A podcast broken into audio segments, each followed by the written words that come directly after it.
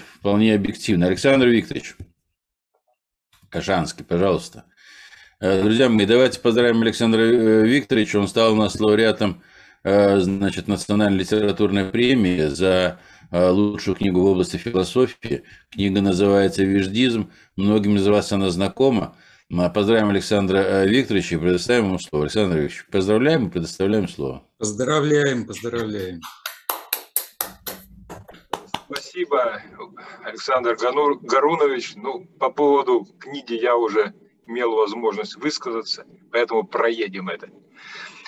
Значит, что касается текущего момента, вот, э, ну, тут э, вот кто, кто Анна Краснова-Рутман сказала, а, говорите там, что Бог на душу положит, да. Ну, это я вот не готовил свое выступление и не думал, о чем я буду говорить. Я сейчас буду говорить, что Бог надо, чтобы положил. А Бог мне вот что надо, чтобы положил, значит. У меня жена чистокровная украинка, вообще стопроцентная. Причем она, как говорится, она подчеркивает это.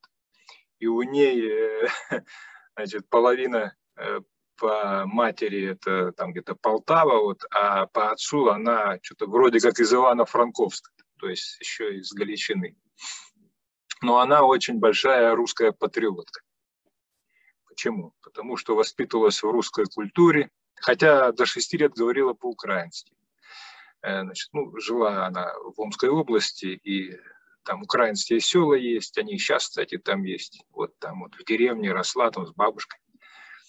Вот. Ну, большую русскую патриотку, чем моя украинка, жена трудно найти. Причем это очень такой образованный человек, э, культурный там врач высшей самой той категории и так далее, и так далее. Тут у нее есть на этот счет своя точка зрения, я сейчас чуть позже. А я сам по моей фамилии догадываетесь, э, значит, что тоже какую-то связь могу иметь. Вот мой прадед из-под Чернигова. Там есть какое-то село, где я ни разу не был, Тимонович русско-украинской границе, вот там полк какой-то стоял, казацкий, и вот он вроде как откуда-то оттуда, значит, этот вот, из украинских казаков. И приехал он в Сибирь в 2005, ой, 1905 году, а когда началась коллективизация, он все бросил, в том числе и шестерых детей, уехал в Чернигов опять, где след его потерялся. Ну, любил он Украину. Поэтому вот э, мне, э, как сказать, э, попроще-то очень горько наблюдать вот то, что происходит. Потому что я, мне это все не чуждо, это проходит прямо через мою семью и, так сказать, и через мое сердце тоже. Но я считаю, что то, что происходит, это неизбежно было.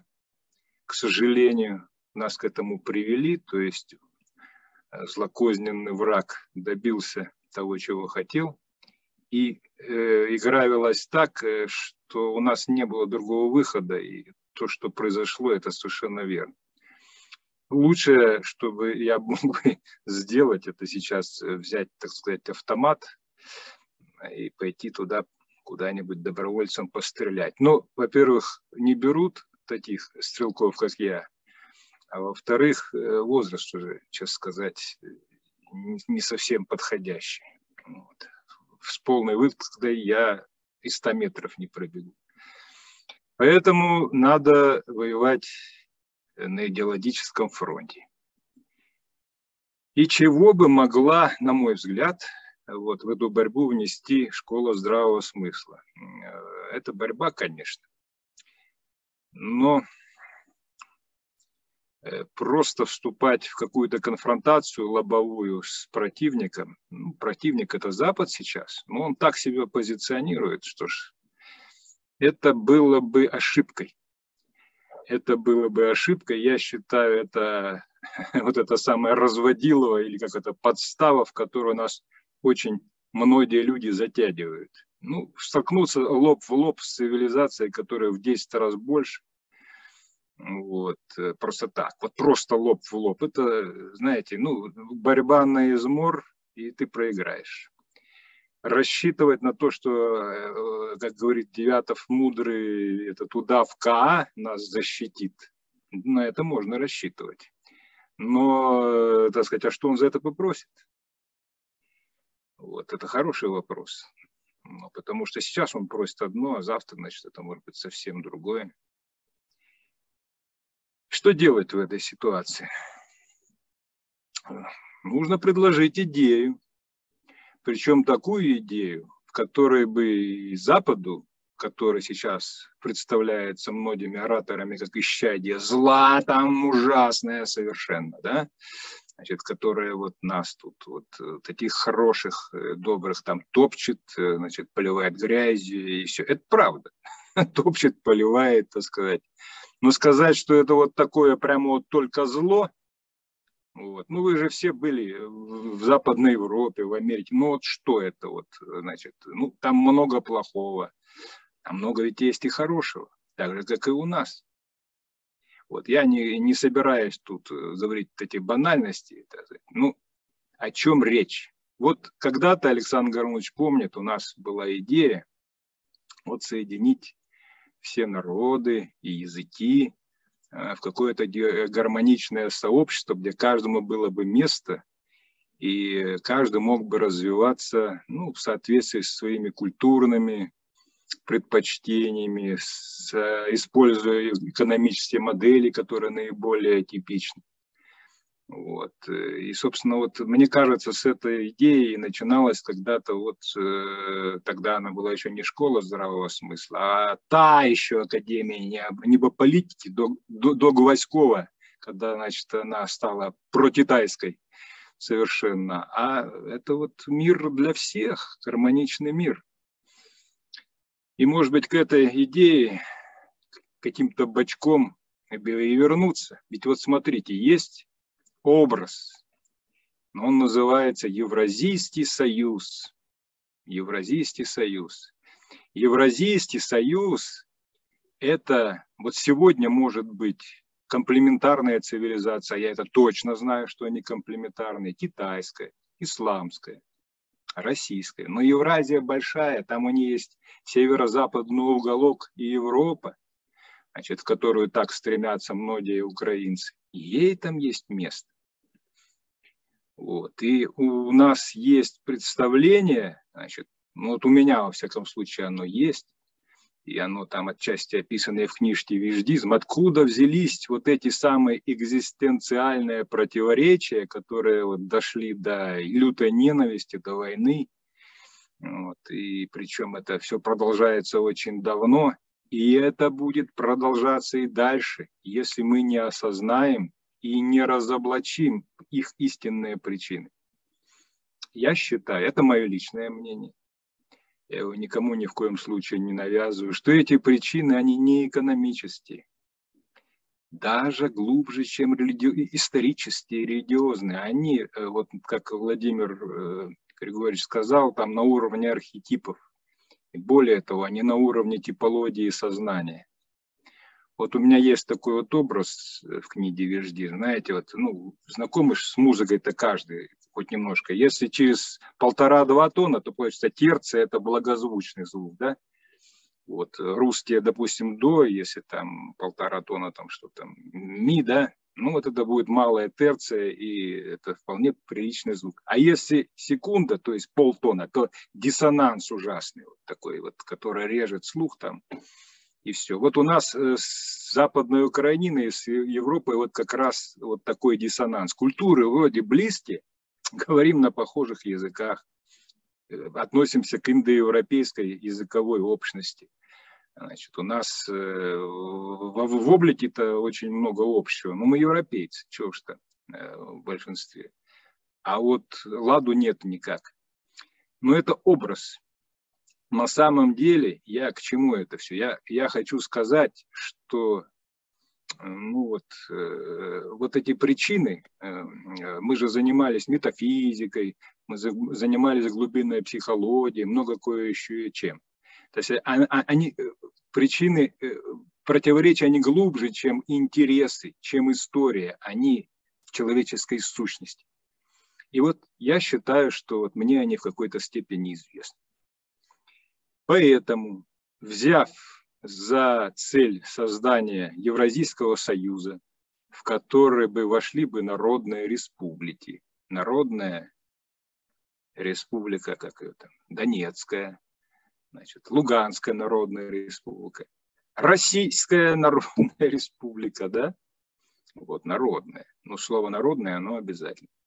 Значит, где был бы провозглашен принцип э, целеполагания такое, работа общества ради большинства, вот. И где сохранялась бы и поощрялась бы вот эта не, не, не мультикультурность в западном понимании, а разноценностность, разновекторность на основе глубокого понимания, почему люди разные, разными останутся. И вот этот образ взращивания этой евразийской цивилизации, он ну, хорошо, как говорится, вот, выражается вот в таком вот образе, как выращивание дерева из разного, разного, гармония, гармония вот это самое разное, не единство, разнообразие, как вот говорят, до единства нам еще пешком как до космоса, так сказать, до этого. А вот сочетать разное в гармоничном взаимодействии, осознавание, очень хорошо осознавая, почему мы разные, это достойная и реальная, я считаю, цель сейчас. Потому что если такой картины мира и такой цели не предложить, это будет война без конца, и она будет только усиливаться. Каждый будет бороться за свою правду и умирать за нее, так сказать, с удовольствием. Вот я так долго говорил, что Бог на душу положит.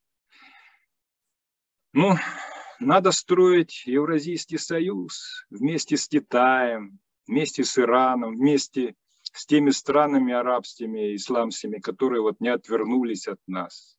Приглашать в этот Евразийский союз Сербию, приглашать значит, э, к разговору украинцев на Украине, вот эти же республики наши.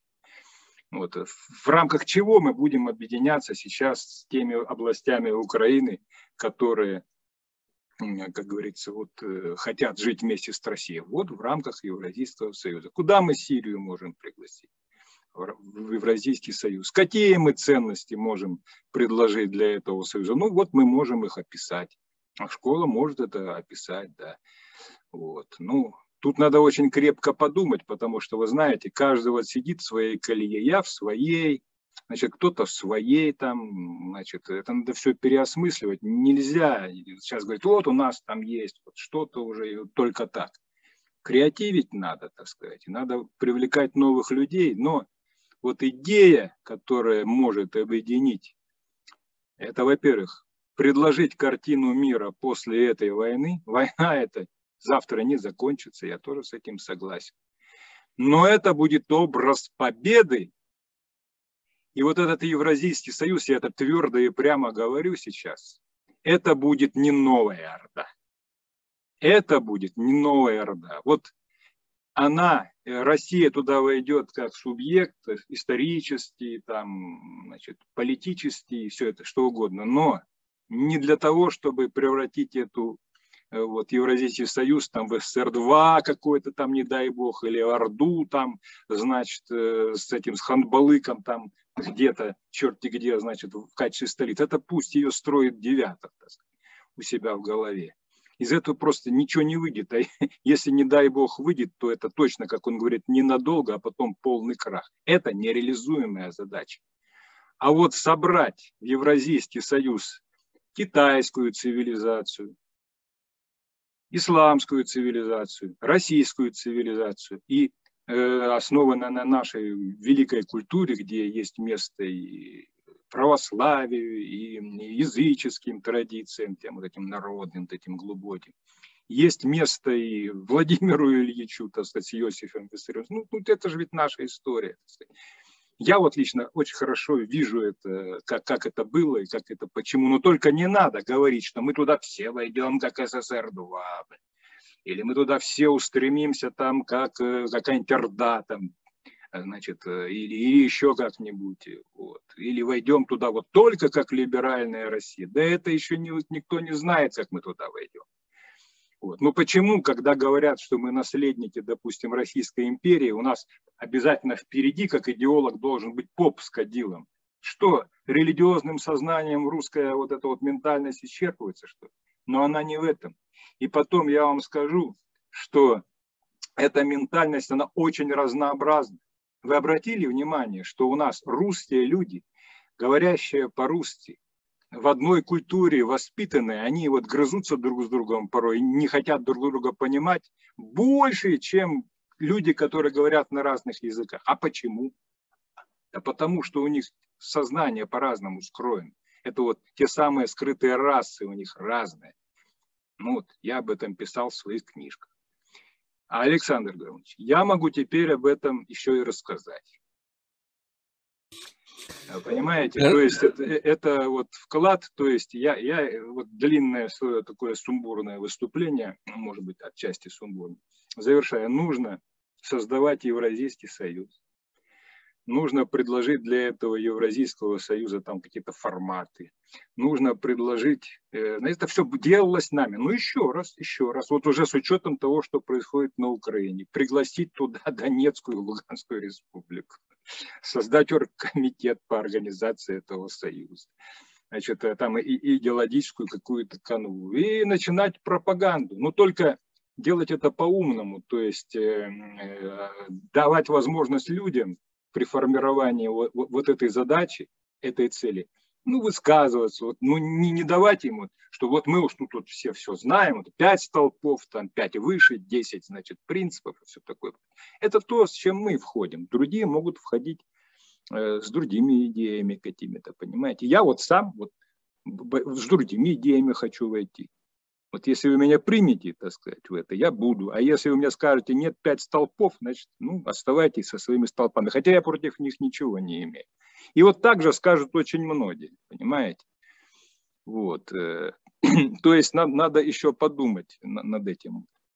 Ну вот, за Евразийский, за Евразийский союз, новую модель глобализации, альтернативу западной, вот для народов, куда войдут народные республики, значит, и Российская Народная Республика. А уж какая форма будет там? Ну, сейчас скажут, вот советская. Ну, почему обязательно советская?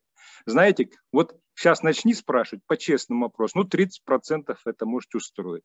А вот очень многих это не устроит, они скажут, нет, я хочу собственный бизнес. Понимаете, потому что я вот не хочу в артеле работать. Я вот не хочу в артеле работать. И таких очень много. Зачем мне ваша артель, если я значит, э, предприниматель, и я хочу людей нанимать и, так сказать, сохранять? Ну, это честно, по крайней мере, понимаете. А кому-то хочется в артели. Ну, что всех под, одну, а под одну гребенку-то? Что Маркса там за бороду дергать бесконечно? Это моя личная позиция. Я, вот, чтобы вы знали, с тем имеете дело, понимаете? Вот, кто меня первый раз видит. Ну вот на этом я свое выступление заканчиваю. Украину надо, так сказать, э, привлекать новыми идеями какими-то. Вот ту часть, вот, которую. Как бы там они замороченные не были, значит, но надо пытаться создавать некий образ, который бы они могли воспринять. В том числе и они. Я уж не говорю там про других. И он не должен быть страшным. Вот он не должен быть ордой. Ну вот, вот не надо вот этого всего. Ну, вот ну, кому-то вот не хочется. Вот тут у нас генералы выступают, там вот, значит, там вот эти вот военные всякие. Вот, ну, вот, вот не хочется им говорить про мир, про любовь, так сказать. И они тем самым отсекают, отсекают всякую историческую перспективу и сваливаются вот эту лобовую конфронтацию. Всегда, значит, хоть с Западом, значит, хоть с Китаем, хоть с тем. Но он же на то и генерал. Ну, я понимаю, значит, что я, я же ведь у каждому свое, я говорю, я вот тоже пошел бы пострелял, но уже это не возьмут, а то что вот, и поэтому без, как без генералов-то? Я, я, я говорю о том, что мы должны переумнить, в хорошем смысле, не перехитрить. Никого мы не перехитрим. И последнее, и последнее. Значит, я торжественно заявляю, что всем любителям конспирологии, что все эти, так сказать, э, вот эти проекты там, тысячелетние там, как его называют, э, как это, Великое Царство, как что там, как Девятов говорит, А, евреев, каббалистов, даосов. Все закончилось в эпоху рыб. Начинается новая эпоха, все отменяется. Поэтому давайте плюнем на это все, что там кто там говорит. Конспирологию, так сказать, оставим конспирологов и начнем новый проект. Новый проект эпохи Водолея. Точка. Все, кончилась эпоха, и все старое осталось там. Вот сейчас показывает жизнь, что вот эти все, была проектность какая-то была, она трещит по швам. А можно вопрос задать? Ну, давайте, Михаил Геннадьевич. Ну, друзья, Саша, спасибо большое. А, на я, самом деле, даже вырежем, наверное, отдельно, как курс такой дадим, концептуально, твое концептуальное выступление. Михаил Геннадьевич, ну, вам слово, вы можете вопрос задавать, но я прошу, друзья мои, все-таки нам потом двигаться в таком более кратком режиме, иначе мы все не сможем высказаться.